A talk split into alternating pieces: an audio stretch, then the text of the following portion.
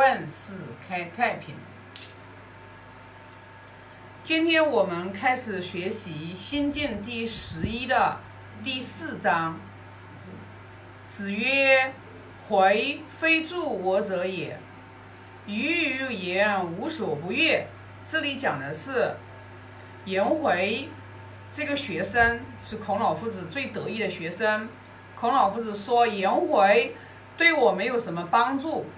他说他对我所讲的这个话没有一句不喜悦的，就是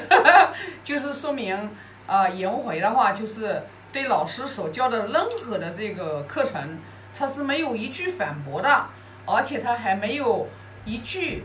这个没有一个问题提的，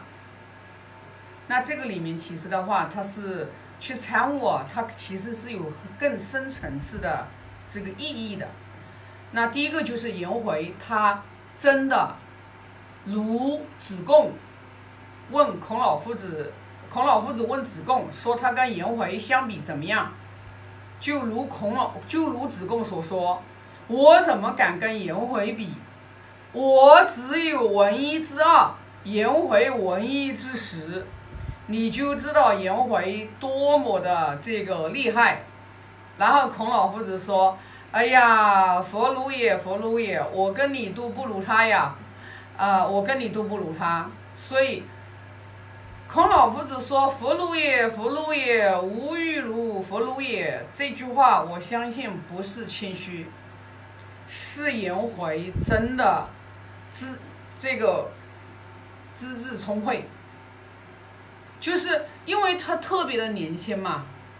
他三十几岁就过世了。就是说，在他三过世之前这一段时间，就是孔老夫子所教的任何的课程法，颜回他是闻一知十的，而且的话，他在那么年轻的这种状态当中，他就已经修持到什么程度，就是。就是三月不为人，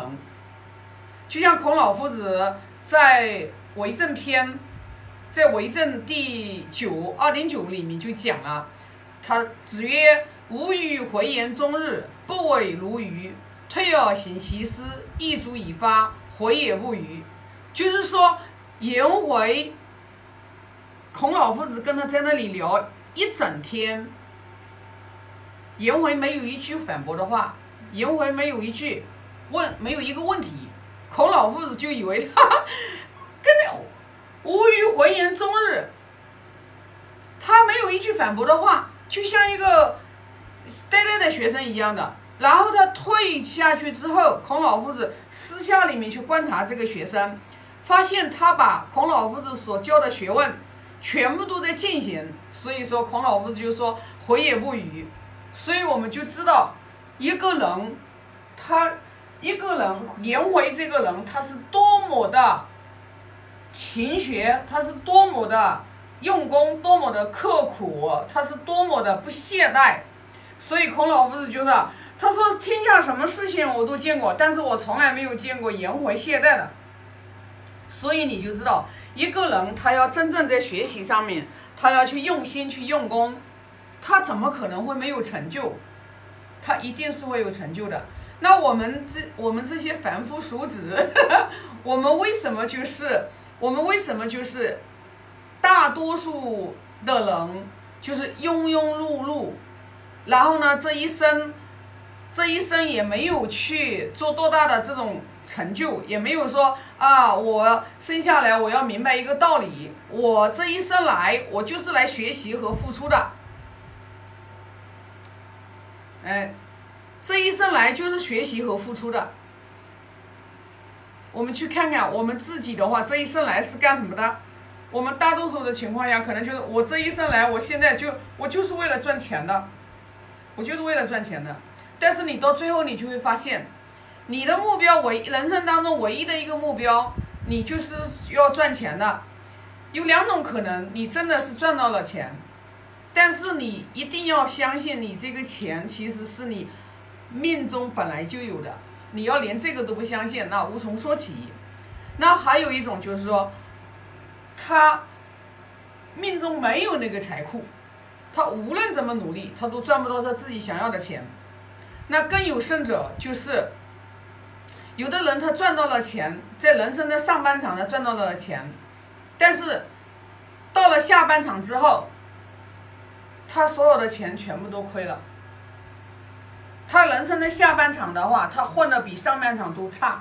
而且更凄苦。这就是我上次看到了，就是呃，在抖音里面的呃一位一位老师讲的，他说少年得志不见得是好事，呃，大器晚成才是真正的成功。所以呢，我们就我们就来想想看，你你一生当中你在年轻的时候。你，你的人生短短的，人生让你过，你最多过一百岁。这人人生当中短短的，有的人可能就是连连七十岁、八十岁、九十岁都不一定能。谁知道谁自己的寿命有多长呀？我们不知道呀，我们不知道我们自己的寿命有多长。所以呢，我们我这个呢表呢是根据孔老夫子说的。五十又五而志于学，就孔老夫子在十五岁的时候，他就已经立志，他要学圣贤书，学完以后的话，他然后用圣贤去圣贤书，然后的话去，呃，去那个就是教化人心。他到三十岁的时候，他就已经三十而立了。那三十而立，就是说在三十岁的时候，人生就已经知道自己干什么。非常坚定的自己知道自己，我这一生来我是干什么的。那那我们再来回想我们自己，就人生的人生当中，其实五十岁之前这个是非常非常人生当中一生当中是最黄金的这个时间段。如果在五十岁之前我们还没有把人生的大方向定下来，那么基本上到五十岁以后，说你的人生想想要。当然，我们也也有，也有。你看，有的人是六十岁、七十岁，然后才把自己的人生的光彩发挥出来。但是，对，那毕竟是少数嘛，那毕竟是诟病人少数嘛。那人生其实大多数的情况下，我们还是要在